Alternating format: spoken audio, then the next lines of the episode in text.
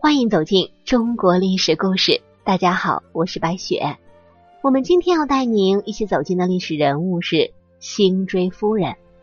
说起辛追夫人，您是否觉得耳熟呢？如果您关注考古节目，我想对这个名字简直是不要太熟了。我想每个人初次知道辛追夫人，应该还是在马王堆汉墓女尸出土的时候。据考证，这位沉睡了上千年的美艳女尸，据说是刘邦时期的丞相夫人。但是辛追夫人和韩信是什么关系呢？辛追夫人喜欢韩信吗？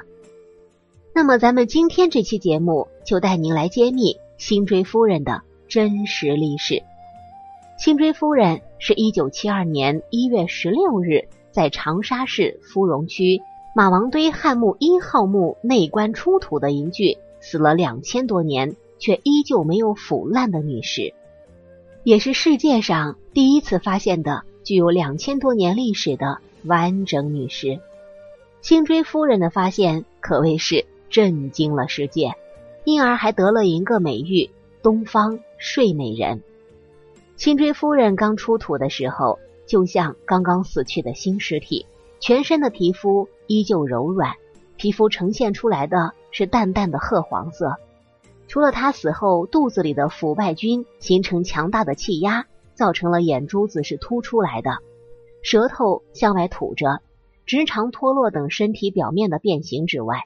辛追夫人的皮下组织仍然柔软且富有弹性，身体上的部分关节居然还可以活动，在鼻子仍旧存在着鼻毛，眼睛上的眼睫毛也尚未完全脱落，左边耳朵的果骨膜完好无缺，他的手指和脚趾上的纹路也依然清晰。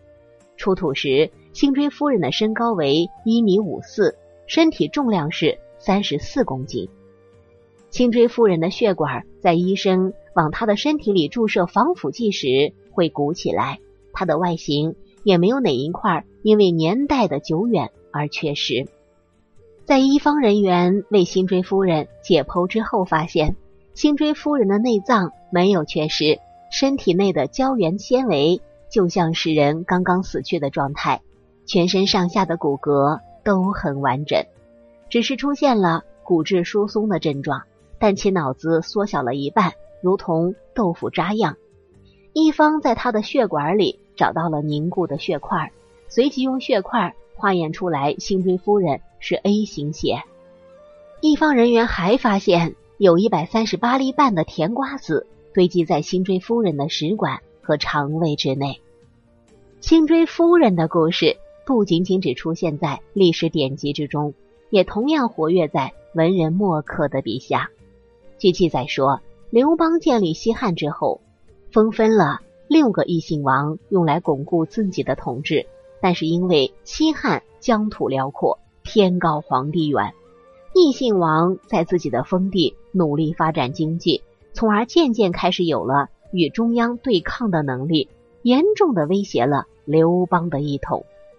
为了稳固统治。刘邦开始着手削藩，长沙国因为处在南越国的边境，刘邦害怕直接削藩会使吴炳投靠南越，便给辛追的丈夫利苍加官进爵，派他前去监督吴炳，而辛追的墓应该是他的干儿子子立修建的。这个故事并不浪漫，只能说辛追的身份足以跟他的墓穴匹配。那么。我们再来说一说文人墨客笔下的辛追夫人。在传说之中，辛追十六岁出嫁，夫家是江夏王府。那个时候，韩信率领重兵围城，辛追的丈夫自杀了。对此，辛追直面质问韩信，不但没有招来杀身之祸，反而让韩信爱上了这个果敢的女子。最后，辛追为了跟韩信在一起。经历了一系列的事情，并为了保住韩信而答应刘邦进宫，并怀有龙种。因为刘邦杀了韩信，所以辛追又跟着忠心逃了。在逃亡的过程中，生下的孩子被刘邦的妃子骗走，走投无路的忠心将辛追托付给了立仓。两人成亲之后，辛追为立仓生下了两个孩子，却无比想念自己的大儿子汉文帝。后来与汉文帝相认，立仓被封为长沙国的丞相，辛追就是丞相夫人。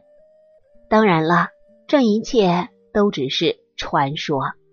公元前二零二年，还是十六岁的辛追，在风华并茂的年龄，就在她将要嫁给江夏王府的那一天，正好赶上韩信的围城，不愿投降的江夏王府全家都自尽了，唯独辛追，他还不想死，对生命充满了渴望。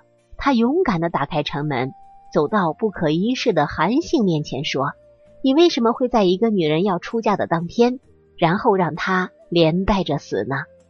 韩信面对他竟无言以对。他被这个少女的美貌所吸引，但是所做之事跟想法不一样。辛追还是沦落为女仆，韩信却喜欢上这个美丽和倔强并存的女子。他用自己的真心去追求这个女子。正当两人处于热恋之时，被刘邦所发现。刘邦居然也喜欢上了辛追。认为辛追此等尤物应该是自己所拥有。正当两个人都不惜一切代价追求辛追的时候，被楚国的旧臣钟离昧所设计，使辛追进入一个惊天大阴谋之中。钟离昧激发两个人对辛追的追求，在旁是煽风点火，使情势搅得不可收拾。韩信失去辛追，开始对权力充满欲望。极度追逐权力，最终被阴毒的吕后编织陷阱，处死了韩信。然而辛追不知道，认为这是刘邦所为，对生活失去了希望。正当此时，韩信的手下钟兴冲入宫中，救出了辛追。可是辛追此时已经怀孕，这就是日后的汉文帝。在辛追五十岁那年去世的时候，文帝以帝王般的葬礼。厚葬了自己的母亲，辛追的一生是极其凄惨的，流转于好几个男人的身边，但他最深爱的那个还是韩信，可惜却没有缘分在一起。好了，朋友们，咱们今天这一期节目啊，就当一个传说故事听一听就罢了，咱们不去纠结真假，只当是一个乐趣。感谢您的收听，喜欢的朋友欢迎点赞转发，也欢迎您评论留言。下期我们将带您走进石敬瑭的故事，我是白雪，下期再见。